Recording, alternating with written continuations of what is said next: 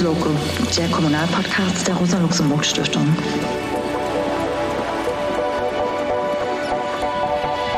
Ganz allgemein kann man sagen, ob der Ort nun klein ist oder die Stadt groß, es geht letztendlich unserer Erfahrung nach immer darum, eine demokratische Kultur zu schaffen, die aus sich selber heraus gegen neonazistische Inhalte und deren Vertreter entsteht.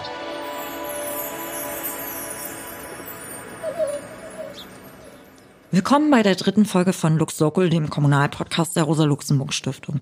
Mein Name ist Katharina Weise und ich bin Referentin für Kommunalpolitik in der LS.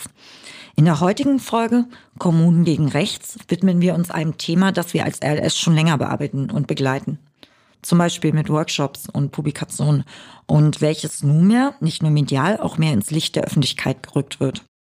Ein Grund für diesen Fokus ist sicherlich, dass in den letzten Jahren Bedrohungen und Übergriffe vor allem aus dem rechten Lager auf Kommunalpolitikern zugenommen haben. Für viele linke und progressive KommunalpolitikerInnen ist das wahrscheinlich gar nicht so ein neues Phänomen. Aber Hintergrund dieser neuen Öffentlichkeit ist sicherlich auch, dass nunmehr auch Kommunalpolitikerinnen aus den verschiedensten politischen Parteien und Strömungen betroffen sind. Zum Beispiel, weil sie geflüchtete Menschen unterstützen oder im Zuge der Pandemie bestimmte Hygienemaßnahmen befürworteten oder umsetzten. Eines der sicherlich bekanntesten und gravierendsten Beispiele ist der Mord an dem Kasseler Regierungspräsidenten Walter Lübcke im Jahr 2019. Wir wollen uns aber nicht nur mit diesen Bedrohungs- und Gewaltszenarien auseinandersetzen, sondern allgemein auf die verschiedensten Fragen rund um rechte Akteurinnen auf lokaler Ebene sowie auf ihre Themen und auch auf neuere Entwicklungen schauen. Am wichtigsten ist aber sicherlich die Frage, wie man auf lokaler und kommunaler Ebene aus linker bzw. progressiver Sicht mit den verschiedensten Formen rechter Entwicklungen nicht einfach nur umgehen, sondern diesen auch entgegentreten kann. Das heißt vor allem, wie man Alternativen zu rechten Strategien und Aktionsformen entwickelt. Im besten Fall natürlich präventiv. Dazu gehört natürlich auch zu schauen, wo man Unterstützung und Hilfe finden kann. Und nicht zuletzt wollen wir zum einen über den Alltag in der Kommune sprechen, aber auch im engeren Sinne über die kommunalen Gremien bzw. die Verwaltung.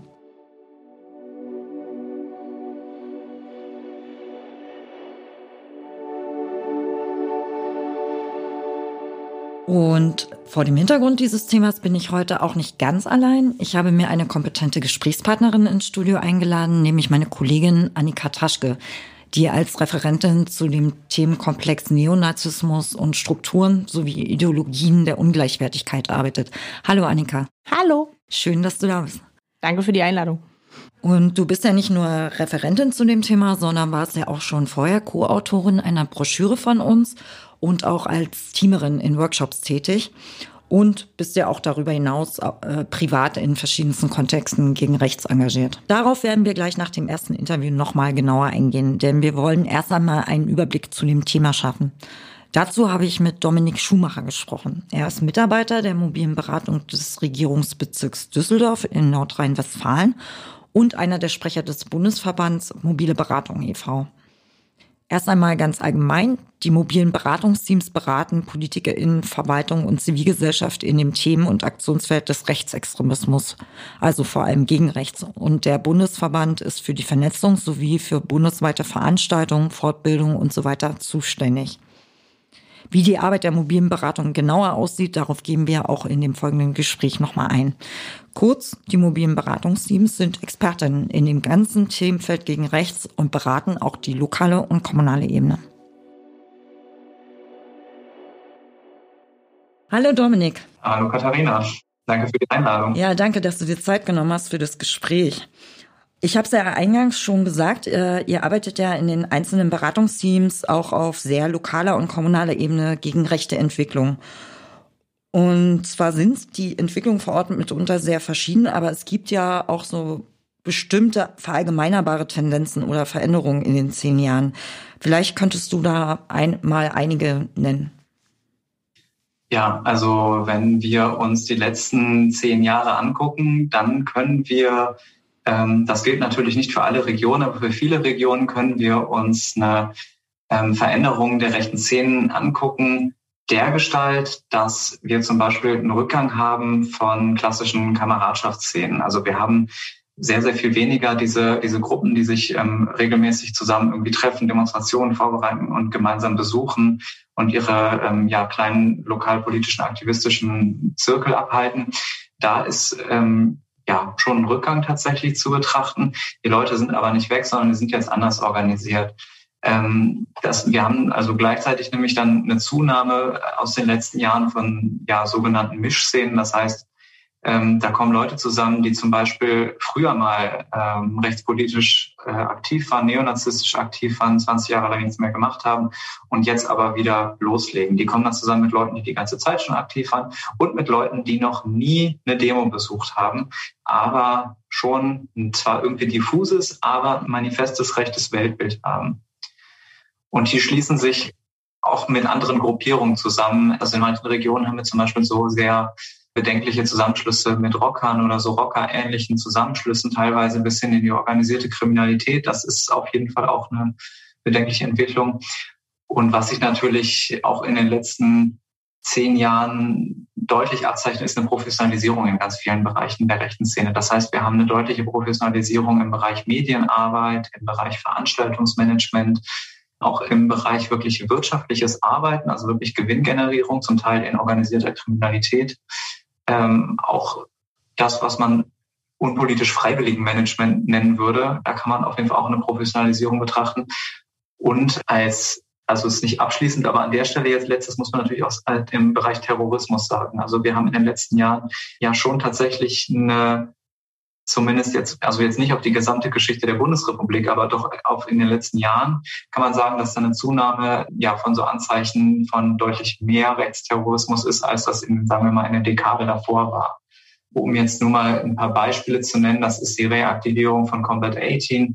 Das sind diese ganzen Kreuze, also Nordkreuz als das bekannteste, aber da waren noch die anderen drei Himmelsrichtungen äh, diverse Einzeltäter oder sogenannte Einzeltäter, weil die aller, in den allerseltensten Fällen tatsächlich allein waren, sondern mindestens ein ideologisches Umfeld hatten ähm, und oft auch ein recht tatkräftiges. Ja, all das sind, glaube ich, so Sachen, ja, die man sich anschauen sollte, wenn man über die Veränderungen in, innerhalb von verschiedenen rechten und neonazistischen Szenen der letzten zehn Jahre spricht. Und was mir gerade noch einfällt, auf jeden Fall auch das Phänomen Reichsbürgerinnen und Reichsbürger. Also das ist auf jeden Fall auch eine eine große Herausforderung, würde ich auch sagen, noch, ähm, mit der wir sicherlich auch immer mehr zu tun haben werden. Mal als Nachfrage, würdest du denn zum Beispiel auch äh, die ganze Frage SiedlerInnen, sogenannte Siedlerinnenbewegung, Gruppierung auch als was Neues ansehen oder vielleicht die Ausdehnung äh, von SiedlerInnen, also namentlich dann auch Anastasia-Bewegung und äh, andere Gruppierungen? Ja, die habe ich jetzt zum Beispiel vergessen, ganz genau. Und äh, die sind ja auch kein neues Phänomen. Die hat es die ganze Zeit über gegeben. Die gab es auch schon vor dem historischen Nationalsozialismus interessanterweise. Also die gibt es wirklich seit Ewigkeiten. Ähm, die haben aber natürlich in den letzten Jahren eine höhere Attraktivität äh, innerhalb der eigenen ähm, Szene bekommen. Also das, das ist für viele die jetzt auch, sagen wir mal, ihre ähm, wilden jungen Jahre hinter sich haben und ähm, in der äh, Phase der Familiengründung oder auch schon dahinter sind, hat das eine hohe Attraktivität, weiterhin eine Form von Aktivismus beizubehalten und gleichzeitig ein Leben zu führen, das im Einklang mit, ihren, mit ihrer Ideologie ist. Mhm. Und ähm, ach, das, ich fürchte auch, dass das kaum äh, einen Abschluss findet. Ich habe natürlich auch noch die größte ähm, Veränderung sozusagen ähm, einfach vergessen. Das ist natürlich die AfD, die man da auch mit nennen muss. Und die diversen anderen rechten Splitterparteien, die davon beeinflusst sind, die zum Teil wegen ihr massiven Rückgang ähm, verzeichnen oder sich aber auch nochmal deutlicher abgrenzen von ihr, indem sie noch mh, mm, ja, ideologischer oder noch neonazistischer äh, auftreten. Mhm. Ja, zum Beispiel die NPD hat ja massiv auch verloren an WählerInnenstimmen durch ja. die Gründung der AfD, ne? Ja, genau. Und also wenn ich mir jetzt auch mein eigenes Bundesland angucke, wir haben ja hier ein bundesweit sehr bekanntes, ähm, quasi eine ideologische Vorläuferorganisation der AfD gehabt, wofür wir lange Zeit bekannt waren, nämlich Pro Köln und die anderen Pro Abspaltungen. Ähm, also da wurde relativ offen nach den ersten Erfolgen der AfD gesagt, also die AfD macht das, was wir die ganze Zeit versucht haben. Dagegen haben wir keine Chance mehr. Wir geben hiermit auf und versuchen nach Kräften die AfD zu unterstützen. Und gleichzeitig tre äh, treten ja Akteurinnen auch in der AfD sehr unterschiedlich auf und dann auch mit uh, unterschiedlicher Vehemenz oder ideologischer, ähm, sage ich mal, auch da gibt es in, in der Ideologie gibt's ja auch nochmal Abstufung. Ähm, welche Herausforderungen bringen eigentlich diese Entwicklung äh, mit sich für lokal oder beziehungsweise kommunalpolitisch engagierte Menschen? Ja, das hängt natürlich total ab davon, von welcher Gruppierung man dann da vor Ort betroffen ist. Also wenn wir uns jetzt zum Beispiel irgendwie die ähm, Reichsbürgerinnen und Reichsbürger anschauen, ähm, dann sind das ganz andere Herausforderungen, mit denen kommunalpolitisch ähm, aktive Menschen da konfrontiert sind. Also die sich dann vor allen Dingen in der Verwaltung austoben und da ihre hanebüchenden Pamphlete und Anträge äh, einreichen äh, und einfach nerven und zum Teil einfach aber auch äh, gefährlich werden. Also äh, es ist ein ähm, Spektrum, was dafür bekannt ist, Waffen zu horten und äh, daher durchaus auch schon mit aktiv geworden ist. Ähm, und wo es tatsächlich auch schon in der Zeit, bevor jetzt auch mehr Leute über sie sprechen, äh, die auch schon da waren. Also äh, wo das einfach nur so kommunal oder regionalweit bekannt war, dass halt eben mal irgendwie ähm, ja jemand von der Steuer zum Beispiel von denen einfach irgendwie gefesselt wurde, weil ähm, ja, weil dieser Reichsbürger dann sagt, das ist ein feindlicher Akt hier mein Staatsterritorium, nämlich mein meine Garage zu betreten. Und ähm, deswegen nehme ich den jetzt fest, weil ich mit meiner eigenen Polizei, das gab es auch schon vorher, aber das ist ja zu, hat ja zugenommen in, den letzten, in der letzten Zeit. Und dem gegenüber steht dann was, was wie rechte Parteien von vor Ort, zum Beispiel Ortsverbände der AfD, die ganz anders agieren, die ähm, zum Beispiel sich durch die Ortsverbände durch als Good Practice sozusagen Anträge durchreichen, die sie dann einfach nur kopieren und überall einfach einreichen, wo sie gerade sitzen, mit dem Ziel, das politische Klima vor Ort zu beeinflussen. Und ganz häufig auch, um ja missliebige Organisationen oder Parteien insgesamt einfach den politischen Gegner zu delegitimieren, zu diskreditieren und am besten ihm das Wasser abzugraben. Also zum Beispiel zivilgesellschaftlichen Organisationen oder Parteien, die gegen rechts aktiv sind, die unter Linksextremismus zu Verdacht zu stellen, versuchen da auch ähm, ja bei der CDU zum Beispiel äh, irgendwie die zu beeinflussen. In den meisten Fällen gelingt das zum Glück nicht, aber sagen dann, ja, ihr seid uns doch am nächsten, kooperiert doch mit uns, ähm, stimmt doch mit uns, ihr habt doch ähnliche Ziele. Ähm, das sind so, das sind ja kommunale Strategien zum Beispiel der AfD.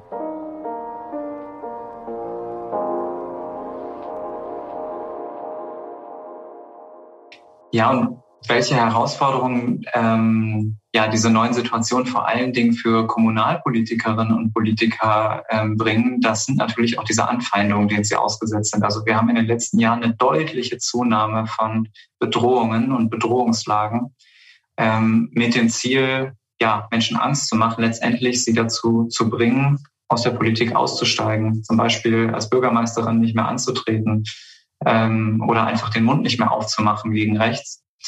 Ähm, und das ist deren Ziel. Die wollen einschüchtern und ähm, selbst wenn sie es nicht schaffen, Menschen einzuschüchtern, führt das einfach natürlich zu einer massiven persönlichen Ressourcenbindung. Also wenn ich von sowas beeinflusst bin, ich bin jetzt kein Kommunalpolitiker, aber wenn ich es wäre und ich muss mich mit sowas beschäftigen, dann muss ich mich daran abarbeiten. Ich muss mir Beratungsstellen suchen, mit denen ich Termine ausmache, mit denen ich mich treffen muss. Äh, das muss ich nacharbeiten. Ich muss irgendwelche Anträge schreiben. Ich muss Formulare ausfüllen. Ich muss gegebenenfalls zu Gerichtsprozessen. Ich muss insgesamt wahnsinnig viel tun, um mich gegen diese Anfeindung zu wehren. Ich muss mir vielleicht Sorgen um meine Sicherheit machen, muss da vielleicht Dinge im Alltag, in meinem Verhalten ändern, muss da besser aufpassen. Das bindet Aufmerksamkeit ähm, und macht einfach Stress, selbst wenn es mich nicht von meiner Arbeit ähm, gegen rechts oder was auch immer ich tue, äh, abhält. Ja, da haben wir dann auch noch ein ganz gutes Beispiel in der Folge äh, und ein weiteres Interview dazu. Mhm äh, wo wir dann auch nochmal genauer drauf eingehen. Was heißt das, heißen diese Entwicklungen eigentlich für eure Arbeit auf kommunaler Ebene?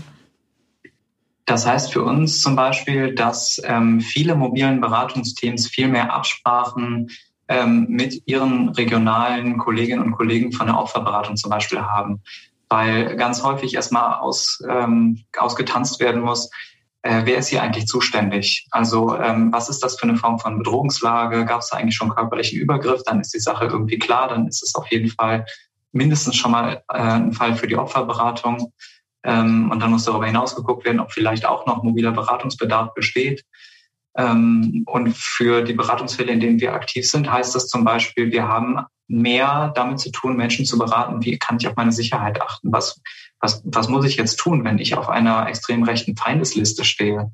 Ähm, was, wie soll ich damit umgehen, dass ich Drohbrief und Drohanrufe erhalten habe? Worum muss ich mir Sorgen machen? Ist das ernst zu nehmen? Ähm, an wen muss ich mich wenden? Ist das eigentlich justiziabel? Muss ich, muss ich das anzeigen? Soll ich das anzeigen? Was bedeutet das für mich? Ähm, ganz, ganz viele Fragen schwingen damit und äh, ja, solche Anfragen haben natürlich zugenommen in den letzten Jahren. Was das darüber hinaus für uns auch bedeutet, ist, dass sich das Feld diversifiziert hat, wer uns eigentlich anfragt. Also, dass es eine Zunahme von extrem rechten Anfeindungen und Bedrohungen gegen Menschen gibt, ähm, die vorher nicht ins politische Raster oder ins politische Feindbild direkt reingefallen sind weil sie in Parteien organisiert sind, die sich sonst gar nicht so sehr mit diesem Thema auseinandersetzen oder auseinandersetzen müssen und sich aber im Zuge ähm, der ganzen Themen rund um 2015 und fortfolgende klar positioniert haben, sich klar gegen Rassismus positioniert haben, klar äh, für die Solidarität mit Geflüchteten eingesetzt haben, egal welcher Partei sie angehören und dadurch ins Feindbild ähm, von Neonazis geraten sind, die ihnen vorher nicht aufgefallen sind. Also da haben einfach die letzten Jahre nochmal klarer gemacht, wer auf welcher Seite steht, wenn es wirklich drauf ankommt in bestimmten Fragen zumindest. Und das sorgt auch dafür, dass wir einfach mit einer deutlich diverseren Landschaft von Menschen, die Beratung bei uns suchen, zu tun haben. Wir wollen ja uns auch nicht nur die negativen Seiten angucken und negativen Entwicklungen, sondern eben auch schauen, wo gibt es gute Beispiele oder Best Practices in den kommunalen Gremien, wo sich vielleicht Parteien zusammengetan haben, die normalerweise in der politischen Arbeit jetzt sich nicht immer einig sind, wo auch vielleicht in Projekten, Initiativen vor Ort Menschen sich gegen rechts engagieren. Kannst du, könnt ihr da gute Beispiele aus der Bundesrepublik benennen? Ja, auf jeden Fall. Denn dankenswerterweise gibt es da sehr, sehr viele Beispiele, was, was gut funktioniert. Ähm, und das, was mir aus dem Bauch heraus sofort immer als erstes einfällt, ähm, ist genauso platt, wie es wahr ist, nämlich breite Bündnisse zu schaffen. Das ist doch erfahrungsgemäß tatsächlich so wenig man sagen kann, ich unterbreche mich jetzt gerade mal selber, so wenig man sagen kann, es gibt die eine goldene Lösung, die überall funktioniert, so sehr kann man abstrakt doch tatsächlich sagen, breite Bündnisse, das funktioniert tatsächlich am besten, ähm, naja, zumindest fast überall. Das heißt also, was die Parteien angeht, breite überparteiliche Vernetzung, Absprachen miteinander. Am besten natürlich, diese Orte gibt es kaum noch, bevor rechte Parteien eintreten, ähm, in den Stadtrat zum Beispiel, vorher bereits klar zu machen, wir stimmen nie, egal worum es geht, ähm, für die Anträge oder mit diesen Parteien. Ähm, ja, und andere Absprachen, wie verhalten wir uns da eigentlich miteinander? Und das kann man zu jeder Zeit machen, natürlich auch schon lange, wenn die Partei dann bereits im Stadtrat ist zum Beispiel. Es geht letztendlich unserer Erfahrung nach immer darum, eine demokratische Kultur zu schaffen, die aus sich selber heraus gegen neonazistische Inhalte, gegen extrem rechte Inhalte und deren VertreterInnen steht. Das heißt, man muss sich gar nicht immer abarbeiten jetzt an den Argumenten oder an den Aktivitäten äh, von, von extrem rechten AkteurInnen, sondern es gilt einfach zum Beispiel politische Forderungen, politische ähm, Kämpfe, politische Politikangebote auszugestalten, die zum Beispiel dadurch, dass sie einfach inklusiv sind, aus sich selber heraus Rechte ausgrenzen, weil da dann nicht mitzumachen ist aus deren Perspektive. Und was das ist, das ist lokal total unterschiedlich. Das hängt natürlich total von den Gegebenheiten vor Ort ab, wo, ähm, naja, also so äh, hat ein Kollege von mir das immer ausgedrückt, wo Musik drin steckt. Also wo ähm, wo die Leute Bock drauf haben, so, wo, wo sowieso ihr Herz schlägt, wo sie eigentlich sowieso hinwollen. Und das, das kann man ganz gut machen. Ein gutes Beispiel ähm, gibt zum Beispiel auch noch, ähm, ich habe jetzt im Vorfeld ein bisschen unter meinen Kolleginnen und Kollegen nachgefragt und da hat mir zum Beispiel ein Kollege von der mobilen Beratung aus Berlin ein ganz gutes Beispiel gebracht. Die haben äh, vor einigen Jahren mit äh, zwei großen Wohnungsbaugesellschaften aus Berlin gesprochen oder Beratungsprozess mit denen gehabt, an deren Ende es ähm, ja Klauseln gab, die den Wohnungsgesellschaften besser ermöglicht haben, rechte Veranstaltungen wieder abzusagen oder beziehungsweise das direkt konkret zu verbieten, das auszuschließen, dass ihre Gebäude, dass ihre Räumlichkeiten für rechte Veranstaltungen genutzt werden können. So dass da eine rechtliche Klarheit besteht und man nicht, wenn das Kind schon in den Brunnen gefallen ist, nicht mehr weiß, wie man damit umgehen kann und da muss man es irgendwie aushalten, sondern dann wirklich dem auch eine Regel ähm, vorschieben kann, wenn es dann doch passiert ist. Und generell kann man sagen, es lohnt sich, sich vorher Gedanken darüber zu machen und zu gucken, welche Möglichkeiten haben wir, wie können wir diese Möglichkeiten so effektiv, wie es nur geht, auch ausnutzen.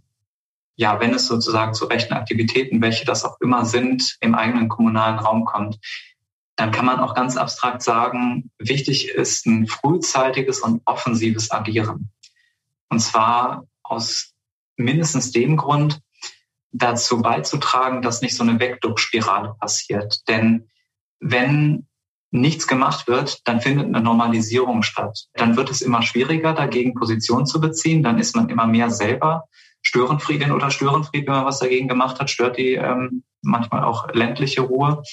Und wenn es aber wirklich von vornherein problematisiert und offensiv thematisiert wird, gemeinsam auch, dann passiert nicht mehr dieses Phänomen, dass alle für sich denken, na hoffentlich trifft es mich nicht. Ich bin schon hoffentlich nicht in der Schusslinie. Denn das, ähm, ja, der Umgang mit solchen Situationen ist für alle Leute extrem unterschiedlich und alle Leute können sehr extrem unterschiedlich damit umgehen. Und es ist umgekehrt für alle sehr, sehr viel leichter, wenn es Konsens ist, dass sowas nicht okay ist und dass es Konsens ist, dass man dagegen was tun muss. Genau, und wenn man sich nochmal anschaut, was sind gerade innerhalb von Organisationen oder größeren Institutionen, was sind da Best Practices, da kann man sagen, dass einfach Ansprechstellen oder Ansprechpersonen schaffen, interne Meldestellen schaffen. Das ist eine total gute Idee, vor Ort auch so etwas wie Solidaritätsfonds einzurichten, weil die Arbeit gegen Rechts natürlich ganz besonders für Menschen, die von Bedrohungen oder Übergriffen betroffen sind, das erfordert ja wahnsinnig viel Ressourcen, das kostet durchaus auch Geld. Da macht das auch einfach Sinn, so etwas zu schaffen. Ähm, und ganz grundsätzlich auch innerhalb von, von Organisationen oder Gruppen oder Vereinen auch das einfach zum Thema zu machen, sei es durch Fortbildung, Veranstaltung oder irgendwie sonst, einfach um das Thema auch ernst zu nehmen und Leuten das einfacher zu machen, damit klarzukommen. Und dass es ein, ja, so blöd sich das anhört, ein normales Problem ist. Und ganz grundsätzlich auch, um gegen diese Wegduckspirale anzugehen, ist es natürlich wichtig, Haltung zu zeigen. Und da würde ich abschließend sagen, ganz besonders gefragt und ganz besonders wichtig sind da natürlich so Schlüsselpersonen, also Leute, die in einer besonderen Verantwortung innerhalb ihrer Organisation stehen oder die in besonderer Art und Weise repräsentativ äh, aktiv sind. Wenn die natürlich da eine Haltung zeigen und eine Position beziehen, die offensiv ist, dann ist das sehr, sehr viel leichter auch für andere Menschen auf diesem Zug aufzuspringen. Ja. Vielleicht kannst du es nochmal zusammenfassen. Was können denn KommunalpolitikerInnen bzw. lokal engagierte Menschen von euch erwarten, wenn sie euch um Beratung fragen? Ich würde sagen, das ist genauso vielfältig, wie die Regionen vielfältig sind. Also wir versuchen immer bedarfsorientiert und anlassbezogen zu beraten und zu handeln. Ich versuche es mal irgendwie abstrakt zusammenzufassen. Wir versuchen zu moderieren auf jeden Fall. Das heißt, ähm, wenn der Beratungsfonds da ist, dann kommen wir gerne dazu und versuchen, die verschiedenen Akteurinnen und Akteure an den Tisch zu bringen und versuchen, einen gemeinsamen Minimalkonsens herzustellen, der darauf zielt, die demokratische Kultur vor Ort zu verstärken oder extrem rechten AkteurInnen die Stirn zu bieten. Und das kann, das kann sich aber auch ganz unterschiedlich ausgestalten. Das ist natürlich nicht nur diese Moderation, sondern wir bringen natürlich schon auch einen gewissen ähm, Erfahrungsschatz mit und ein gewisses Wissen mit. Das heißt, das kann jetzt bezogen auf diese Sicherheitsfragen, die in den letzten Jahren auch zugenommen haben, kann es zum Beispiel bedeuten, dass wir dazu beraten, wie schütze ich meine Veranstaltung, wie organisiere ich die so, dass rechte Störungen naja, vielleicht nicht ausgeschlossen, aber doch ähm, die Gefahr deutlich reduziert ist. Und wenn sie passieren, dass ich darauf gut vorbereitet bin, zum Beispiel eine gute Moderation habe oder einen Sicherheitsdienst. Wir versuchen uns natürlich auch an einer Einschätzung von Bedrohungslagen, die natürlich ohne Gewähr ist. Aber ähm, naja, oft ist es besser, es gibt überhaupt eine als gar keine. Ja, ich glaube, das, das sind jetzt zwei so ganz kleine Schlaglichter tatsächlich auf ein sehr, sehr breites Angebot von mobiler Beratung. Letztendlich können wir immer nur den Tipp geben, holt euch die Beratung, holen Sie sich die Beratung und dann schauen wir gemeinsam, was es braucht. Denn eine professionelle Beratung zeichnet sich ja auch dadurch aus, festzustellen, wo sind meine Grenzen, wozu kann ich nicht beraten. Und eine absolute Stärke von mobiler Beratung ist, ziemlich gut zu wissen, wen gibt es eigentlich in der Region, wen gibt es in der Kommune, wer ist für was ansprechbar und wie bringe ich die richtigen Leute miteinander ins Gespräch, so dass hier die bestmöglichen Hilfeangebote oder Allianzen entstehen. Ich kann es auch sagen, ich bin selber mal in den Genuss einer der Beratung eines mobilen Beratungsteams gekommen, als ich äh, noch Mandatsträgerin war. Und äh, es hat uns auf jeden Fall sehr geholfen. Also nicht nur unserer Fraktion damals, sondern tatsächlich, glaube ich, dem gesamten kommunalen Gremium ähm, als solchem. Und äh, wir werden auf jeden Fall auch die Webseite von den äh, mobilen Beratungen verlinken. Eine, einerseits des Bundesverbandes, dort findet man ja dann auch die ganzen einzelnen Teams in den Bundesländern, die man dann anschreiben kann, anfragen kann. Genau. Äh, was würdest du denn jetzt noch äh, persönlich Kommunalpolitikerin oder lokal engagierten Menschen als Rat, als Hinweise mitgeben? Du hast ja jetzt quasi eigentlich schon angefangen, aber vielleicht auch noch mal so aus einer ganz persönlichen Sicht. Also aus einer ganz persönlichen Sicht ähm, würde ich tatsächlich als ähm, als Berater auch sagen, ich weiß, wie gut es tut, selber Beratung zu bekommen und dass Dinge, die von außen betrachtet selbstverständlich sind, in der Situation, wenn man selber drinstecken, wenn man unter Druck steht, überhaupt nicht mehr so offensichtlich sind und dass es sich lohnt, den Blick von außen zu holen.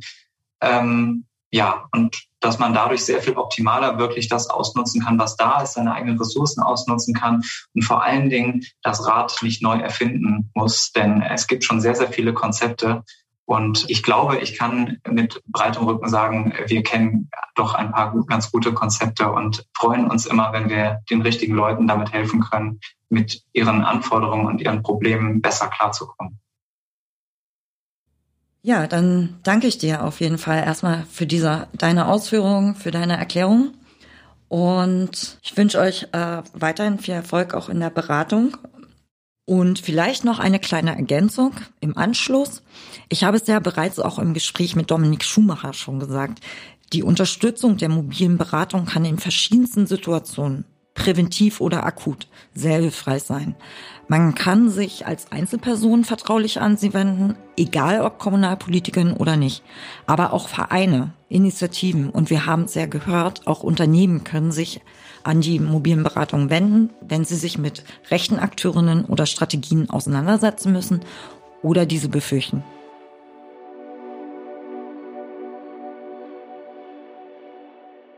Und jetzt kommen wir zu dir, Annika. Ich habe es ja anfangs schon gesagt, du bist ja Referentin zu dem Themenfeld Neonazismus und Strukturen sowie Ideologien der Ungleichwertigkeit, sperrig. Kannst du kurz beschreiben, was deine Arbeit beinhaltet? Sperrig ist schon mal ein gutes Stichwort. In meinem Freundeskreis sagen immer alle, ich mache irgendwas mit Nazis. Ähm, nein, es ist natürlich ein wahnsinnig ernstes Themenfeld. Ich beschäftige mich hauptsächlich mit rechten Strukturen, Organisationen, Vereinigungen in Deutschland ähm, und mache dazu Bildungsveranstaltungen, wie heute meine Podcastaufnahme, schreibe Texte dazu. Also es ist schon wichtig, auf das Themenfeld aufmerksam zu machen und den Menschen klarzumachen, wir haben es hier mit rechten Strukturen in Deutschland zu tun, auch gewaltbereiten rechten Strukturen, äh, sowohl im Parlament als auch auf der Straße, in Gewerkschaften. Ähm, und darüber zu informieren, auch wer sind die Menschen, was steckt da für eine Ideologie dahinter, ähm, nämlich eine Ideologie der Ungleichwertigkeit, was immer zur Ausgrenzung von Menschen dazugehört. Ähm, und vor allen Dingen ja in den letzten Jahren auch rechtsterroristische Entwicklungen. Das heißt, wir haben hier tatsächlich viel mit äh, physischen Angriffen, aber auch tatsächlich Mord zu tun und darauf aufmerksam zu machen und aber auch Gegenstrategien zu entwickeln, ist sozusagen mein ganzes Themenfeld und Arbeitsfeld in der Rosa-Luxemburg-Stiftung. Du bist ja auch darüber hinaus privat in verschiedensten Kontexten gegen rechts engagiert. Ja, ich ähm, komme ja nicht einfach so in so ein Themenfeld und an meinen Arbeitsplatz, sondern ich bin, muss man schon dazu sagen, auch biografisch so ein bisschen geprägt. Ich bin Marzahn-Hellersdorf aufgewachsen in Berlin, ähm, da gab es in den 90ern durchaus sehr viele rechte Angriffe auch auf Kommunalpolitikerinnen, worüber wir ja heute reden. Damit bin ich groß geworden, auch auf, äh, mit Angriffen äh, auf die eigene Familie, aber auch mit äh, NPD noch damals in der Bezirksverordnetenversammlung. Ähm, damit bin ich sozialisiert worden und genau, ach, seitdem immer wieder antifaschistische Arbeit, jahrelang im auch im Gedenkstättenbereich. Ich arbeite äh, als Vorsitzende im Deutschen Mauthausen-Komitee, bin also in einem überlebenden Verband in der Gedenkstätte äh, Mauthausen in Österreich tätig. was erstmal nicht ganz so klar antifaschistisch sein könnte. Ähm, aber es ist natürlich auch ein Engagement gegen heutige Faschisten aufgrund der Historie, die wir auch mit Deutschland erlebt haben ähm, und dem Nationalsozialismus klar entgegenzustehen und auch Holocaustleugnung heute äh, sich auf die Straße zu stellen, bin ich da aktiv und war jahrelang Sprecherin genau der Bundesarbeitsgemeinschaft Antifaschismus, ähm, bin denen auch immer noch sehr verbunden, immer noch Mitglied auch in der LAG ähm, und habe da so ein paar Punkte über die Arbeit hinaus, die ich privat natürlich weitermache. Und du hast ja auch das Interview mit Dominik Schumacher gehört. Ich ahne, dass du einen Großteil der Beobachtungen teilst. Ähm, gibt es aus deiner Sicht weitere Entwicklungen, vor allem mit Blick auf die kommunalen Gremien, das heißt Stadt- und Gemeinderäte, Ausschüsse, vielleicht auch Verwaltungen, die erwähnenswert sind? Ähm, ich kann ihm auf jeden Fall zustimmen. Ich finde gerade den Punkt Haltung zeigen unfassbar wichtig, ähm, auch die Beratungsangebote wahrzunehmen und anzubieten in beiden Fällen. Äh, da hat er gute Punkte genannt und bin ihm sehr dankbar für das Interview. Ich finde es wichtig, nochmal zu sagen, dass die Arbeit, die ich und mit dir ja auch in den letzten Jahren gemacht habe, sich nochmal in eine andere Richtung entwickelt hat. Wir hatten früher, habe ich auch gerade gesagt, aus persönlicher Erfahrung äh, eine NPD oft in den kommunalen Gremien sitzen oder äh, eine DVU. Ähm, und wir haben ganz viele Pro-Parteien, ähm, wer sich daran erinnert, oder die Rechte. Das heißt, es ist ein sehr aufgesplittertes rechtes Feld in den Parteilandschaften, ähm, aber auch in den kommunalen Gremien. Und ich finde, es hat sich ein bisschen geändert im Umgang damit. Ähm, während die Abgrenzung zur NPD in den meisten Gremien offensichtlich sehr leicht schien, da hat man immer gesagt, okay, nee, wir stimmen keinen Anträgen dazu, ist die Situation heute mit der AfD auch durch den Einzug in den Bundestag und ich finde so ein, es hat so was Gesetztes, die AfD ist jetzt eine Bundestagsfraktion, ähm, wir müssen sie jetzt akzeptieren. Da gibt es einen anderen Umgang zu und gar nicht so eine klare Abgrenzungshaltung. Und das ist ja auch der Grund, warum wir angefangen haben, Arbeit in äh, Kommunalfraktionen vor Ort anzubieten. Äh, und ich finde schon, dass das eine Entwicklung der letzten Jahre ist, die deutlich sich verändert hat und auf die wir eingehen müssen, die ich ganz dringend auch äh, finde, worüber wir reden müssen, klar. Du bist ja auch Co-Autorin einer Broschüre von uns, nämlich von Rätin gegen Rechts, um, Umgang mit Rechten in kommunalen Gremien. Und 2019 ist die erste Auflage erschienen und sie war innerhalb von vier Monaten vergriffen. Wahnsinn. Mhm. Und 2021 haben wir die Broschüre aktualisiert und sie ist nun fast doppelt so dick. Kannst du vielleicht noch einmal kurz beschreiben, was alles in der Broschüre dargestellt wird und wie sie KommunalpolitikerInnen, aber auch interessierten Menschen, zum Beispiel in Initiativen oder Vereinen, in ihrer Arbeit oder in ihrem politischen Engagement unterstützen kann? Klar. Ich finde, wichtig zu sagen ist, sie ist doppelt so dick geworden, das ist richtig. Das soll aber nicht abschreckend sein. Ich finde gerade den ersten Teil der Broschüre unfassbar wichtig. Der ist als Glossar aufgebaut. Das heißt, wir beschäftigen uns mit Themen, die die Rechte auch benutzt und besetzt. Ähm, man denkt immer, okay, die, die neue Rechte oder die extreme Rechte in den Gremien ist so eine Ein-Themenpartei. Also klar kommt das Thema Migration ähm, und Rassismus überall drinnen vor in ihrer Politik. Und trotzdem schaffen sie es natürlich Themen wie Umwelt, Soziales, ähm, Arbeit, äh, alles zu besetzen. Und aus dem Grund haben wir gesagt, es ist äh, so, dass alle Menschen, die in der Politik tätig sind, sich mit all diesen Themen beschäftigen müssen, wenn sie versuchen wollen, klare Kante gegen rechts im Gremium zu zeigen. Das heißt, wir haben so ein sehr großes Glossar aufgemacht mit all den relevanten Themen. Das kann man natürlich von vorne nach hinten durchlesen. Ich würde aber sagen, man kann auch einfach, wenn man es braucht, bei dem Thema mal nachgucken. Das heißt, man kann die erste Hälfte der Broschüre durchaus immer mal wieder rausholen, ohne jetzt das ganze Pamphlet lesen zu müssen. Ähm, und der zweite Teil ist dann auch deutlich dicker geworden im Gegensatz zur ersten Auflage, finde ich total wichtig. Nochmal die Frage von, was kann man eigentlich tun vor Ort? Ähm, ich habe damals ein Interview geführt mit äh, Lutherstadt Wittenberg, erinnere ich mich sehr gut dran, die gesagt haben, naja, jetzt sind die Rechten permanent auf dem Marktplatz zu sehen. Und natürlich muss eine Gegenantwort sein, auch sichtbarer zu werden, Angebote zu schaffen, ähm, ich sag mal Sozialberatung, Mietrecht, also Mietrechtsberatungen, auch vielleicht Begleitungen zum Bürgeramt ähm, oder ins, ins Arbeitsamt, also so eine Sachen anzubieten, sichtbar zu sein, für eine progressive Politik zu stehen. So Bündnisse gegen Rechts sind ja durchaus immer eine Variante. Und dann ist ähm, schon ein Schwerpunkt auch geworden, das ganze Thema Bedrohungen wo es nicht nur bei uns in der Broschüre darum geht, dass äh, Kommunalmandate oder Kommunalpolitikerinnen, aber auch Landtagspolitikerinnen oder ähm, Bundestagsabgeordnete äh, Bedrohungen von rechts ausgesetzt sind, ganz klar. Ähm, Das passiert physisch, aber auch mit Drohbriefen täglich. Ähm, Anrufe gibt's natürlich auch. Und wir haben aber versucht, in der Broschüre A darauf hinzuweisen, was man dafür tun kann, sich zu schützen. Und dann aber ganz klar auch der Hinweis darauf, die Initiativen zu schützen, die ebenfalls von rechts bedroht werden. Wir sehen immer wieder Anträge von der von AfD-Fraktionen in unterschiedlichen Parlamenten ähm, und Gremien, die darauf hinweisen, nehmt doch jetzt dem Frauenzentrum mal das Geld weg. Ähm, wir finden die ihre Arbeit falsch. Ähm, und da zu sagen, okay, wir stehen hinter euch, wir sind für jedes Frauenzentrum in jeder Stadt, weil es total wichtig ist, Frauen vor Gewalt und Übergriffen zu schützen, egal wo sie herkommen, also da den Herkunftsunterschied nicht zu machen, im Gegensatz zu den Faschos, die das tagtäglich tun ähm, ist sozusagen der ganze Punkt von Unterstützungsangeboten ähm, und Bedrohungen schon einer der größeren Punkte in der Broschüre geworden, den ich äh, sehr gut finde und sehr wichtig. Ja, und wenn wir über Bedrohungslagen und Übergriffe sprechen, dann kommen wir auch schon zum nächsten Interview.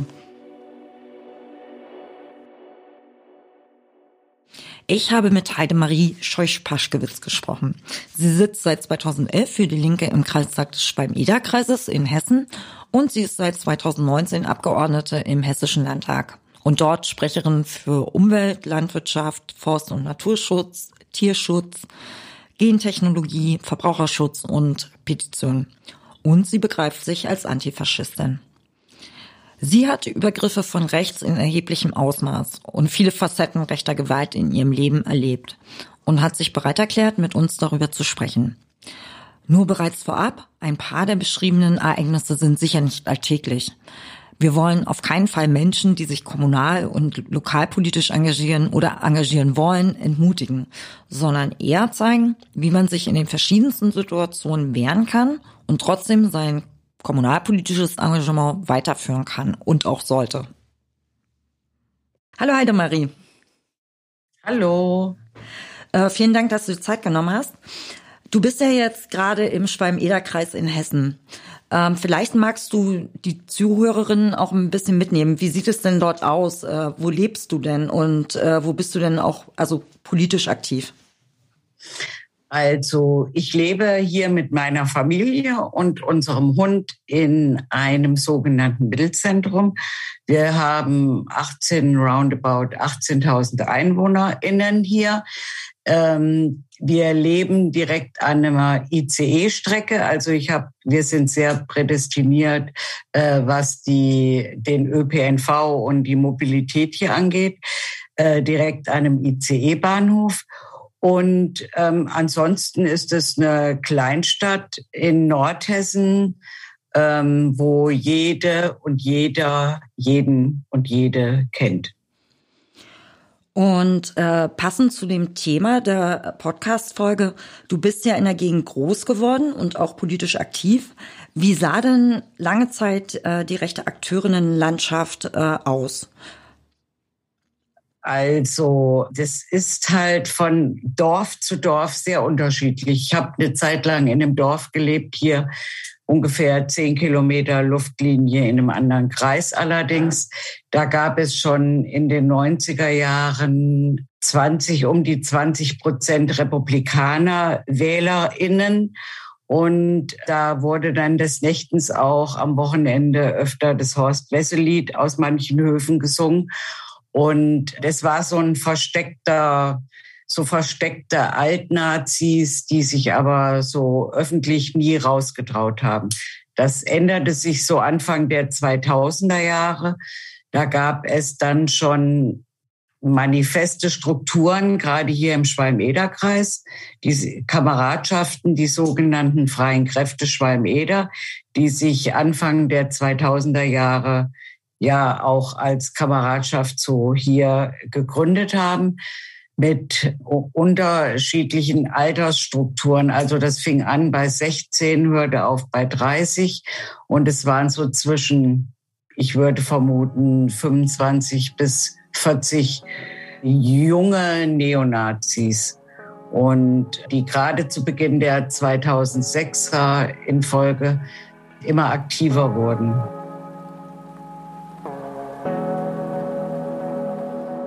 Und mindestens ein Mitglied war ja auch in einen gewalttätigen Übergriff auf ein Zeltlager involviert. was ja auch erhebliche Auswirkungen auf deine Familie hatte. Vielleicht magst du da ganz kurz davon erzählen. Also wir sind 2007 hier in unser Haus hier gezogen. Das ist in der Altstadt und direkt nebenan ist eine Ruine, eine Kirchenruine. Da trafen sich die freien Kräfte Schwalm-Eder schon immer mal und wir beobachteten das schon eine ganze Zeit und haben das auch gemeldet. Aber ähm, es passierte nichts bis zu diesem ähm, Übergriff auf das Zeltlager der Linksjugend Zollet. Hier 20 Kilometer weiter, auch im Schwalm-Eder-Kreis am Neuenhainer See. Und da haben meine beiden ältesten Kinder teilgenommen, die damals 13 und 23 waren. Und die haben eine Nacht nur dort geschlafen und in, am nächsten, am Morgen des ähm, Sonntags, des letzten Tags des Camps, wurden die von mindestens sieben bis zehn Neonazis äh, überfallen und ein Mitglied der Freien Kräfte Schwalm-Eder verletzte meine Tochter, meine 13-jährige Tochter äh, lebensgefährlich und meinen Sohn erheblich, die schlafenderweise in ihrem Zelt lagen. Ähm, daraufhin gab es eine große Solidarisierung auch hier im Kreis, auch mit anderen politischen Parteien und ähm, äh, ja, Verbänden, Kirchen. Und ähm, ich, wir hatten anfangs, ich war noch nicht äh, Parteimitglied, im Folge der, der Gerichtsverhandlungen und so weiter wurde ich ähm, dann bin ich Mitglied bei den Linken geworden. Meine Tochter war schon in der Linksjugend Solid. Und für mich war das dann naheliegend, dass ich jetzt politisch auch in die Offensive gehen muss und politisch aktiv werden muss.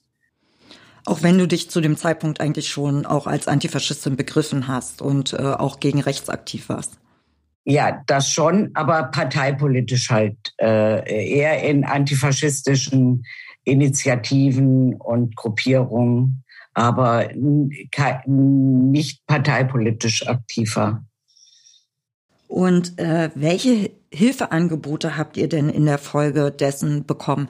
Also du hast ja schon gesagt, es gab Solidaritätsbekundungen seitens der Kirchen, auch seitens anderer Parteien. Aber welche ganz konkreten Angebote gab es denn? Also gerade so als Opfer rechter Gewalt? Also damals wurde gerade auch in Hessen federführend von dem Landeskriminalamt ein Beratungsnetzwerk gegen Rechts war im Aufbau oder war auch schon implementiert. Da bekamen wir zum Teil Hilfsangebote und wir bekamen Hilfsangebote vom mobilen Beratungsteam gegen Rechts aus Kassel. Also die waren auch vor Ort öfter und haben uns beraten, wie gehe ich mit Presse um, weil es war schon belagerungsähnlicher Zustand hier bei uns im äh, Haus oder auch im Krankenhaus, in dem meine Tochter äh, zehn Tage auf der Intensivstation lag. Und da haben wir schon ähm, auch von Seiten des Staatsschutzes Hilfsangebote erhalten. Und du hattest mir im Vorgespräch auch erzählt, ähm, dass ihr durchaus auch in einer Antifa-Gruppe Halt gefunden habt. Ja, da waren meine Tochter und ich schon länger Mitglied bei einer hessischen Antifa. Gruppierung und von der Seite kam viel Unterstützung, also gerade von den Jugendlichen, die auch gerade meiner Tochter und meinem Sohn in der Zeit massiv als Gleichaltrige äh, massive Hilfsangebote, was Gespräche, was ähm, Begleitung und auch Schutz geboten haben, wenn die sich in der Öffentlichkeit bewegt haben. Und an welcher Stelle musstet ihr selber aktiv werden, beziehungsweise euch selber um Hilfe bemühen? Äh, also juristische Hilfe musste ich mir, mussten wir uns selbst organisieren und ähm, äh, Therapieangebote für meine Kinder, die hab, haben wir selbst organisieren müssen. Ähm, was Einzelgesprächstherapie, gerade was meine Tochter betraf, ähm, die ja damals noch äh, juristisch ein Kind war, äh, bei Kinder- und äh, Jugendpsychotherapeuten. Das musste ich mir schon organisieren. Hättest du dir da mehr Unterstützung gewünscht? Am Anfang war ich etwas überfordert oder wir waren etwas überfordert mit den ganzen, ich sage mal, Hilfsangeboten, da wir beide, also mein Mann und sowohl als ich auch aus dem sozialpädagogischen Bereich kommen, war das für uns relativ klar, was wir tun müssen. Aber für Menschen, die nicht so im sozialpädagogischen Bereich dem so nahestehen, äh, würde ich mir schon wünschen, dass es mehr Gesprächsangebote gegeben hätte. Mhm.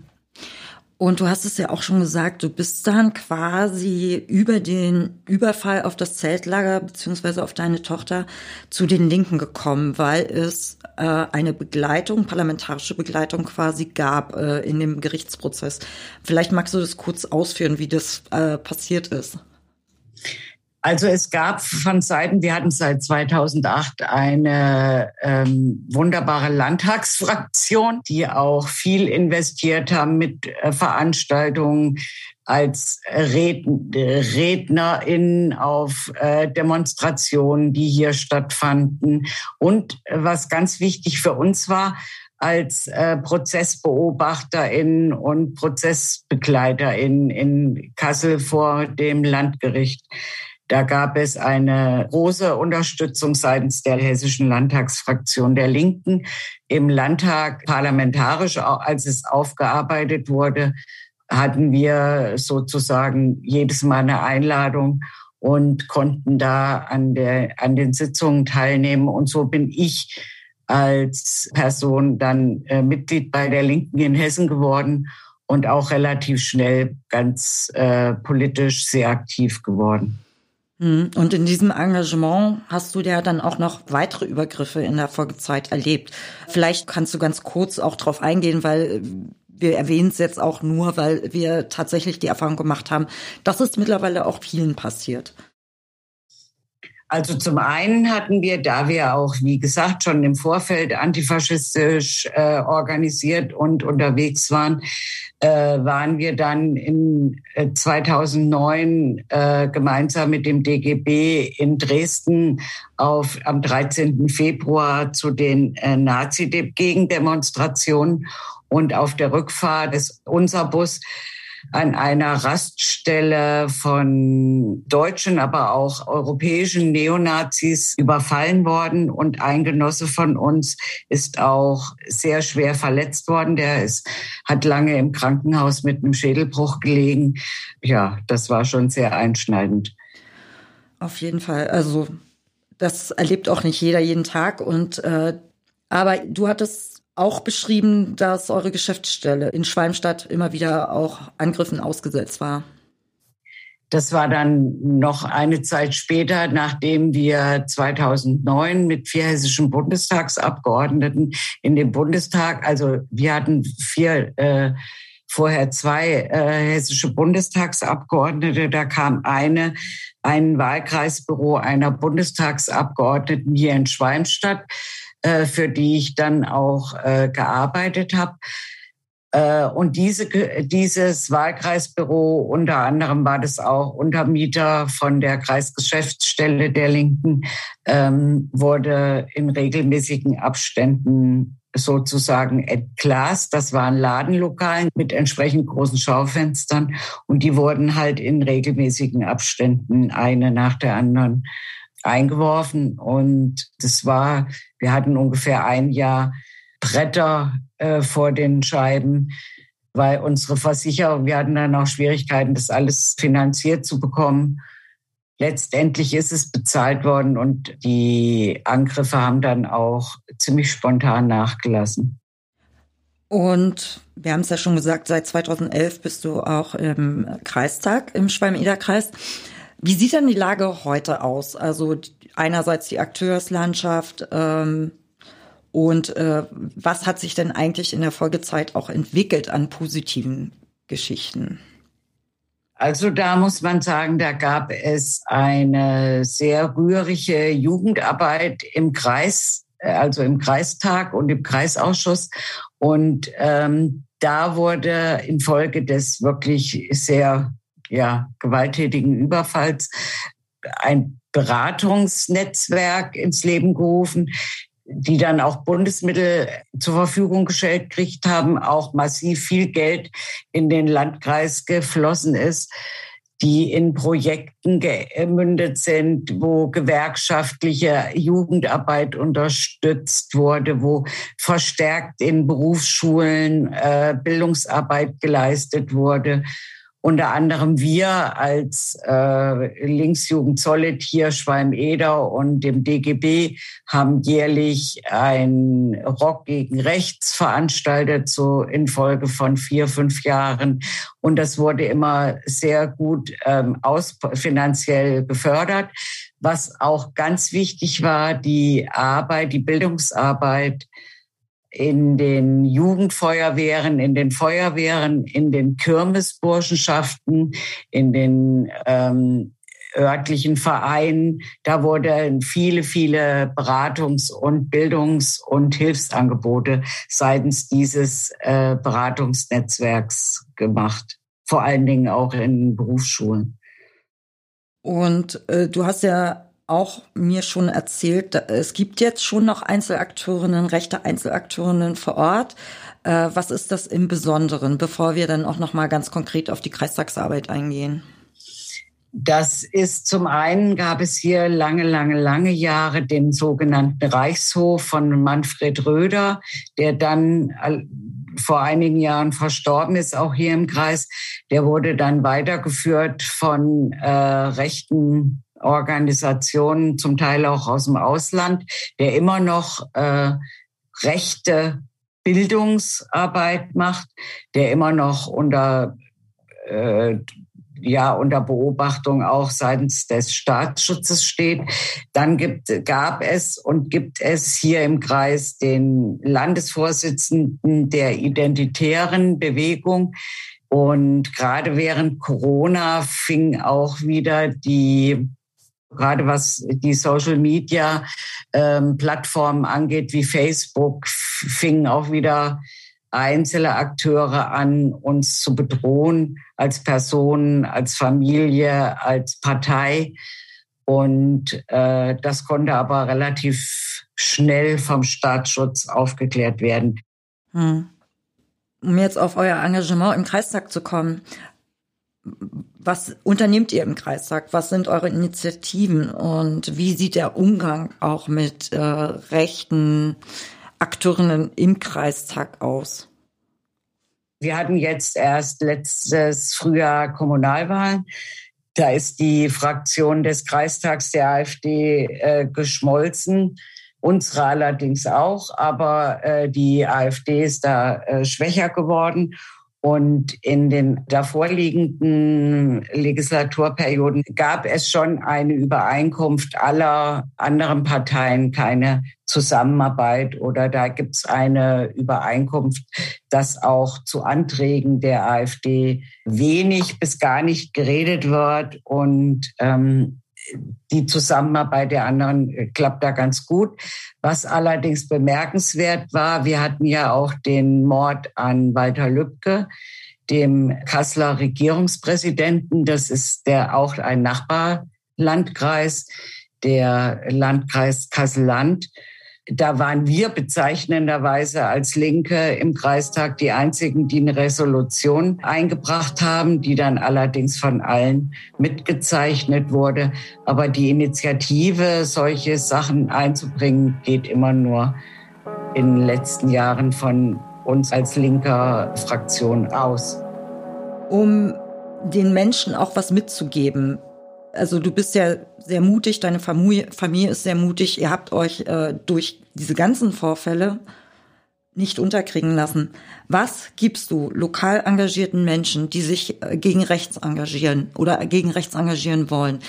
KommunalpolitikerInnen, vielleicht auch sogar äh, VerwaltungsmitarbeiterInnen. Ähm, Was gibst du denen mit? Was würdest du denen mit auf den Weg geben?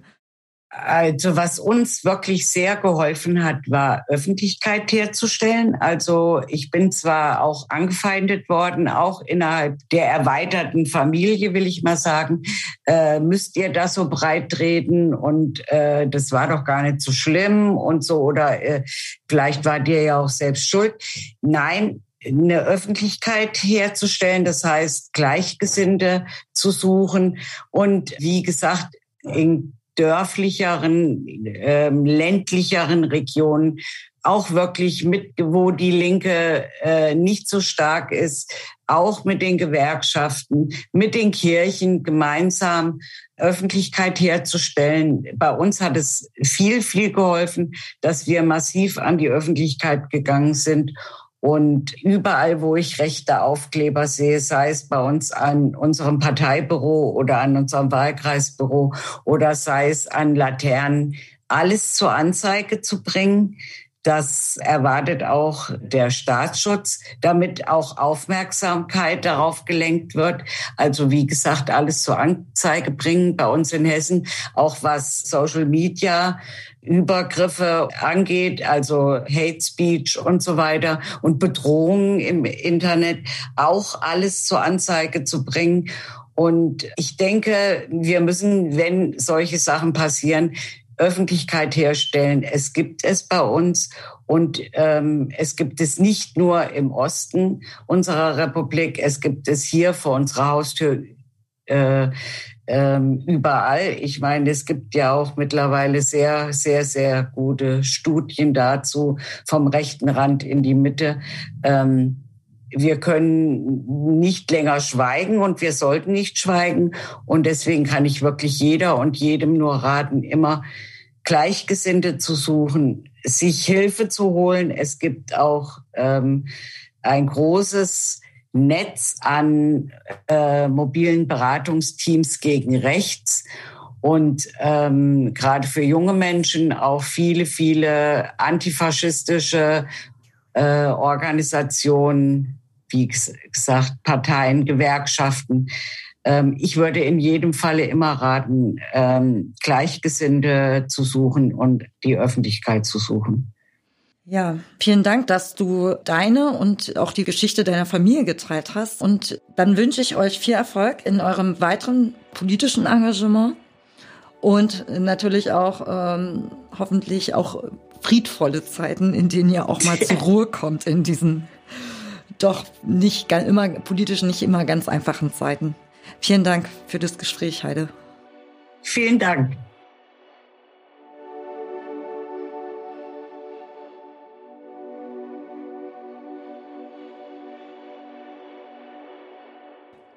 Ich finde es echt bemerkenswert, dass Heide so offen darüber spricht und sprechen kann. Das ist nämlich keine Selbstverständlichkeit, denn Übergriffe, ob, egal ob sie rein körperlich oder psychisch geschehen, zum Beispiel durch Drohungen über Social Media, können auch zu Belastung und Traumatisierung führen. Und auch dazu, dass man sich vielleicht sogar gänzlich aus dem politischen Engagement zurückzieht. Ich bin auch sehr beeindruckt. Ich kannte die Geschichte vorher schon ähm, und finde trotzdem nochmal erwähnenswert, dass wir zum Glück das noch nicht als Alltag erleben, sondern äh, Kommunalpolitikerinnen in diesem Land sind Bedrohungen ausgesetzt, auf jeden Fall. Und trotzdem gibt es ganz viele Unterstützungsnetzwerke. Äh, ihr seid da draußen nicht allein. Ich finde es total wichtig, ähm, was linke Politikerinnen, progressive Politikerinnen aller demokratischen Fraktionen vor Ort stemmen, wie mutig man ist und wie mutig alle draußen sind, äh, sich gegenseitig auch zu unterstützen, Hilfeleistungen anzubieten äh, miteinander ins Gespräch zu kommen und auch zu vernetzen. Also gerade an dem Punkt äh, bei Bedrohungen, aber auch generell in der Politik miteinander ins Gespräch zu kommen und zu sagen, okay, hey, wir sind hier zusammen und wir gehen jetzt hier gemeinsam auf die Straße. Er ist eine ganze Menge Zusammenhalt dahinter und ich bin jeder einzelnen Person dafür dankbar, dass sie das Engagement macht, weil ohne Kommunalpolitik in diesem Land ganz, ganz wenig funktionieren würde ähm, und das wahnsinnig wichtiges Engagement ist. Und deswegen bin ich immer wieder beeindruckt für jede Person, die das äh, sich vornimmt und äh, auch macht und dann jahrelang auch durchhält. Das ist schon auch sehr bemerkenswert. Mhm. Und es gibt ja auch keinen Grund für falsche Schaden, sich Beratung zu suchen, zum Beispiel eben in den eigenen Netzwerken oder auch bei Freundinnen. Ähm, das können aber auch die Beratungsangebote der Opferberatungsstellen oder der mobilen Beratung sein und gegebenenfalls sogar sollte man sich psychotherapeutische Beratung äh, suchen. Und an der Stelle möchten wir auch auf eine Broschüre hinweisen, die vom Verband der Beratungsstellen für Betroffene rechter, rassistischer und antisemitischer Gewalt und vom Bundesverband Mobile Beratung herausgegeben worden ist, die zahlreiche Hinweise und Tipps enthält. Sie heißt, bedroht zu werden gehört nicht zum Mandat, ein Ratgeber zum Umgang mit rechten Angriffen und Bedrohungen für KommunalpolitikerInnen, kommunalpolitisch Engagierte und Kommunalverwaltung. Und in den Shownotes, den Notizen zur Sendung, verlinken wir natürlich auch noch die Kontaktdaten zu den Beratungsstellen und natürlich auch die Broschüre. Und das ist jetzt vielleicht ein gar nicht so einfacher Übergang, aber neben der Frage der Bedrohung, was sind denn so die gängigsten Problemlagen in kommunalen Gremien, die auch in den Workshops, die du ja auch mitveranstaltet hast, thematisiert werden? Es gibt ganz unterschiedliche äh, Dinge, die angesprochen werden. Wir versuchen es immer ein bisschen einzuteilen in so der persönliche Umgang, der ja durchaus wichtig ist. Ich finde gerade in so ganz kleinen Ortschaften, Gemeindevertretungen ähm, ist nochmal die Frage, also wir, wir belächeln das immer ein bisschen, aber die Frage von schüttel ich rechten Kommunalmandatsträger in die Hand beispielsweise, was, was so eine sehr höfliche Floskel ist. Jetzt haben wir gerade eine Pandemie hinter uns und Händeschütteln ist durchaus nicht mehr ganz so in. Ähm, aber da gibt's kein richtig und kein falsch, würde ich sagen. Man muss halt einmal darüber nachdenken, wie man persönlich im, äh, in so einem Gremium miteinander umgehen möchte. Und ich finde dann nochmal ganz wichtig, die Kommunikation auch in die eigene Fraktion rein, um da so ein bisschen so einen sicheren Raum zu finden. Wenn ich sage, ich möchte zum Beispiel eigentlich keine Hände schütteln, weil ich das irgendwie doof finde, ähm, Nazis die Hände zu schütteln, würde ich immer sagen, okay, dann kommuniziert das auch mit der Fraktion und es kommt aber total darauf an, traue ich mir das zu, wie sehr ist der kleine Ort, in dem ich wohne, damit involviert. Ne? Also was bedeutet das, wenn, sagen wir mal, von einer der Pro-Parteien äh, der Fraktionär mein Nachbar ist oder unsere Kinder gemeinsam in die Kita gehen und ich einen tagtäglichen, auch alltäglichen Umgang damit pflegen muss, ist das was anderes, als wenn wir hier in einer Großstadt wie Berlin uns relativ selten über den Weg laufen. Deswegen ist es da mal ein Hinweis, schon zu überlegen, was kann man sich zutrauen ähm, um die eigene Sicherheit auch der Familie und der Freundeskreise und Angehörigen zu gewährleisten und dann zu gucken, auch wie, wie geht eigentlich die Fraktion und andere Partnerinnen damit um. Das ist so die eine Seite und dann geht es natürlich darum, wie gehen wir mit Geschäftsordnungsanträgen, Anträgen aller möglichen Arten und Weisen, äh, aber auch Personenwahlen um. Ähm, und eine große Diskussion ist, glaube ich, schon immer man, also was so auftaucht, ist die Frage von, machen wir in der Kommunalpolitik eigentlich Sachpolitik oder auch Parteipolitik?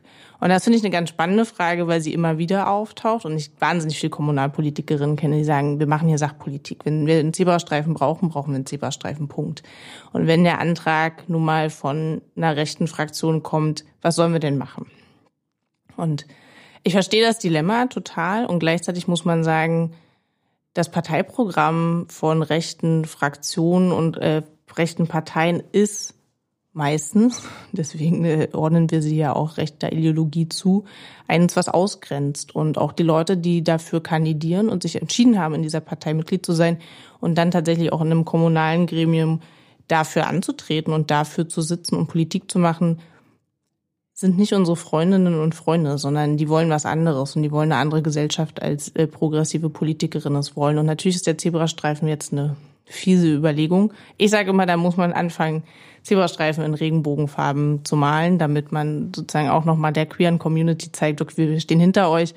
Ähm, wichtig ist, Anträge abzulehnen, eigene anzubringen, ganz, ganz viel eigene Politik nach vorne zu stellen, gar nicht sich immer an den Rechten abarbeiten. Man muss sie im Blick behalten, man muss äh, klare Kante gegen Rassismus zeigen oder antisemitische Übergriffe äh, klar so benennen. Und trotzdem darf man nicht vergessen, dass man ja eigene super tolle politische Dinge im Kopf hat und versucht, Realpolitik vor Ort zu machen, aber trotzdem immer zu gucken, okay, wie sitzt mir da eigentlich gegenüber und nicht zu vergessen, dass nur weil Herr Müller ganz nett ist, ähm, er trotzdem, sagen wir, Mitglied der AfD-Fraktion ist äh, und ganz andere Sachen noch nebenbei ja auch an Politik umsetzt. Und deswegen sind die Fragen von so Sachpolitik versus äh, Parteipolitik zum Beispiel unfassbar wichtig geworden in den Sachen. Und in den Fragen, in den Workshops, und dann ist das ganz banale kleine Einmaleins äh, der Kommunalpolitik. Wie gehen wir mit Anträgen um? Welche Wörter stehen da auch drin? Ich finde, es gibt so Triggerwörter, wo man ein bisschen gucken muss, wenn so deutsche Staatsbürgerschaft irgendwo als das Ding, warum der Antrag jetzt gestellt werden muss, ähm, drin ist, dann muss man einfach hingucken. Und dann muss man sehen, was wird eigentlich, welche Menschen werden ausgegrenzt und für wen machen progressive Politikerinnen eigentlich Politik. Die Workshops bieten also auch einen Raum zur eigenen Reflexion und gleichzeitig aber eben auch sich auch nochmal Beratung von unserer Seite mit den zahlreichen Erfahrungen, die wir aus Workshops haben, aus Gesprächen mit Kommunalpolitikern. All das bieten wir an. Das äh, steht auch auf unserer Website. Wir werden das auch nochmal in den Show Notes verlinken. Also wenn Fraktionen oder Gruppierungen vor Ort, die für Workshops buchen wollen, dann könnt ihr oder sie sich gerne bei uns melden. Im Übrigen auch Verwaltung, richtig? Wir haben ja auch schon äh, etliche Anfragen aus Verwaltung bekommen. Ja, oder so Vereine. Wir merken immer wieder, dass die Angriffe, zum Beispiel diese Demokratie-Leben-Projekte, deutlich angegriffen werden von rechten Fraktionen. Also auch da für Politik ein Angebot zu schaffen, das tun wir, um zu sagen, okay, was könnt ihr tun in dem Gremium, aber auch als Verbindungsglied zwischen den ganzen Projekten ganz einfach äh, da vor Ort zu sein. Natürlich auch für die Zivilgesellschaft. Selbstverständlich, genau. Ja. Genau. Und äh, dort in diesen Workshops arbeiten wir eben auch mit unserer Broschüre, die wir ja schon erwähnt haben, Rätin gegen Rechts. Und an der Stelle wollen wir auch nochmal den anderen Autorinnen danken. Thilo Giesbers, Kesch Hauke, Philipp Pichura und Ingolf Seidel. Und nicht zuletzt auch ähm, Fritz Boschel, Auf jeden Fall. deinem Vorgänger. und und äh, natürlich auch unserer Lektorin Caroline von Textarbeit, die auch wahnsinnig viel Gehirnschmalz und Arbeit in die Broschüre mit reingesteckt hat. Definitiv. Vielen, vielen Dank.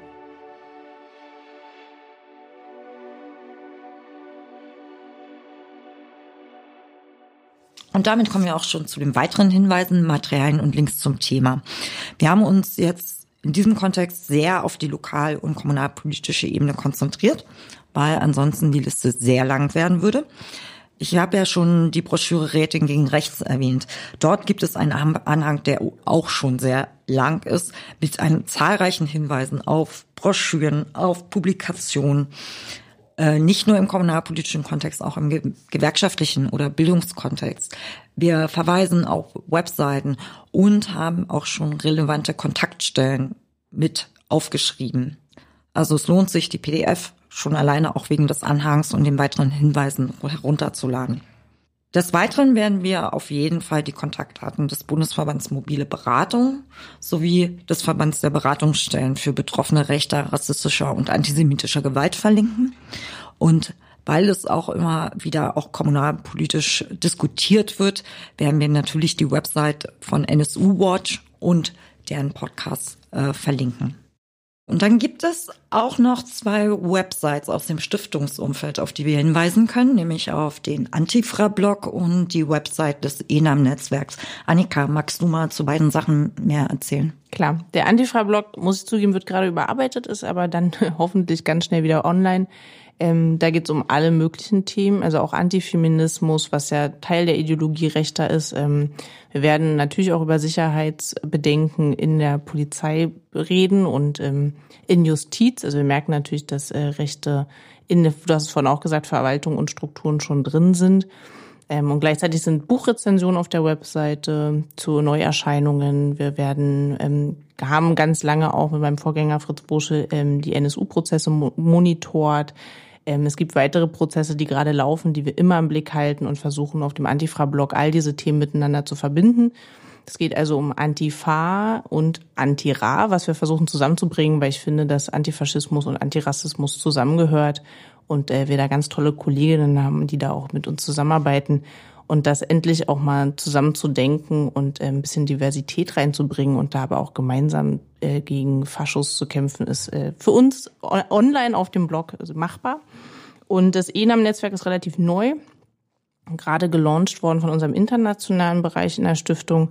Da geht es um die europäische Perspektive ähm, auf rechte Netzwerke in ganz Europa, wo unterschiedliche Projektpartnerinnen ähm, vor Ort genau dasselbe machen, nämlich Recherche und Monitoring von Netzwerken, Strukturen, Einzelpersonen, aber auch die Verbindungen miteinander. Äh, eine ganz spannende Analyse, tolle Webseite mit einer großen Karte. Ähm, auf jeden Fall empfehlenswert für alle, die ähm, auch ein bisschen das Englische beherrschen, ähm, aber nochmal den Blick auf die internationale und europäische Rechte zu richten. Dafür ist ENAM sehr empfehlenswert und lässt sich auf jeden Fall gut weglesen. Und nicht zuletzt verweisen wir auf ein Portal, das heißt Stark im Amt, Portal für Kommunalpolitik gegen Hass und Gewalt. Und das ist ein Kooperationsprojekt der Körperstiftung mit dem Deutschen Städtetag, dem Deutschen Landkreistag und dem Deutschen Städte- und Gemeindebund. Und es ist äh, veröffentlicht worden unter der Schirmherrschaft vom Bundespräsidenten. Und auch hier findet man zahlreiche Hinweise, Beratungsangebote und so weiter. Und damit kommen wir auch schon ein Stück weit zum Ende der Sendung. Das kann natürlich nur eine einführende Sendung zu dem Thema sein, aber wir begleiten das Thema nun schon länger und werden es natürlich auch weiter begleiten mit Publikationen, mit Workshops und auch hier natürlich in der Sendung mit weiteren Beispielen in der Zukunft. Und damit kommen wir dann auch schon zu den weiteren Hinweisen zu dem großen Themenfeld Kommunalpolitik. Derzeit gibt es eine sehr spannende Doku in der ARD-Mediathek, die da heißt, sind unsere Dörfer noch zu retten? Und es geht ganz stark um die Frage des Wegfalls von Infrastruktur und Daseinsvorsorge, gerade im ländlichen Raum und wie vielleicht das eine oder andere Dorf doch noch zu retten ist. Und eine der Gesprächspartnerinnen in der Doku ist Barbara Söbe, äh, die ehemalige Landrätin mit der wir in unserer ersten Folge auch gesprochen haben. Auch vor dem Hintergrund finden wir natürlich die Doku nochmal besonders spannend. Und weil Annika heute hier ist, wollen wir natürlich auch noch Werbung für ihren Podcast machen, den sie zusammen mit unserem Kollegen Albert Schalenberg gestaltet, nämlich Rosa Lux History. Magst du mal kurz was dazu sagen? Na klar. Albert und ich haben uns äh, mit Rosa Lux History ein bisschen vorgenommen, Geschichte leicht verständlich ähm, aus progressiven ähm, Erzählweisen, aber auch von unten äh, Geschichte darzustellen und darüber zu reden. Wir laden ganz oft Wissenschaftlerinnen, Professorinnen, ähm, Initiativen dazu ein und haben kleine Interviews drin. Ähm, und mit Walter Benjamin gesprochen sagen wir immer, dass wir versuchen, Geschichte gegen den Strich zu bürsten und das äh, tatsächlich auch im Podcast-Format. So eine Stunde für Publikum, was jetzt noch nicht ganz tief in allen Geschichtsbüchern die Nase reingesteckt hat. Also es ist einfach ein bisschen leichter erzählt ähm, genau, kann man, glaube ich, gut auf einer Autofahrt von A nach B ganz gut hören. Also hört gerne rein, wir haben auch einen Instagram-Account. Folgt uns. Viel Spaß. Den kann man auf der Autofahrt genauso gut hören wie unseren, aber auf jeden Fall. es ist halt trotzdem einer der meistgehörten Podcasts der LS und wir hoffen, dass wir auch mal in die Richtung der Zuhörerinnenzahlen kommen. Auf jeden Fall haben wir in diesem Jahr auch noch eine Folge mit Geschichte und zwar werden wir uns dem Thema kommunale und lokale Erinnerungspolitik nochmal widmen. Das war die dritte Folge von Lux Local, dem Kommunalpodcast der Rosa-Luxemburg-Stiftung. Ein großer Dank geht natürlich an dich, Annika, für das Gespräch. Vielen Dank, dass ich hier sein durfte. Dankeschön. An die Interviewpartnerin Dominik Schumacher und Heidemarie Scheusch-Paschkewitz. An Baldur Strauß für den Sound. An Felix S. Schulz für das Layout und die grafische Betreuung an meine Kollegin Annika Klügel für die Webbetreuung. Und ich bin Katharina Weise, verantwortlich für Redaktion und Moderation. Und wer hören möchte, wie es kommunalpolitisch weitergeht, kann gerne unseren Kanal LuxLocal auf eingängigen Podcast-Plattformen abonnieren. Und über Feedback und neue Zuhörer freuen wir uns natürlich. Vielen Dank fürs Zuhören und bis bald.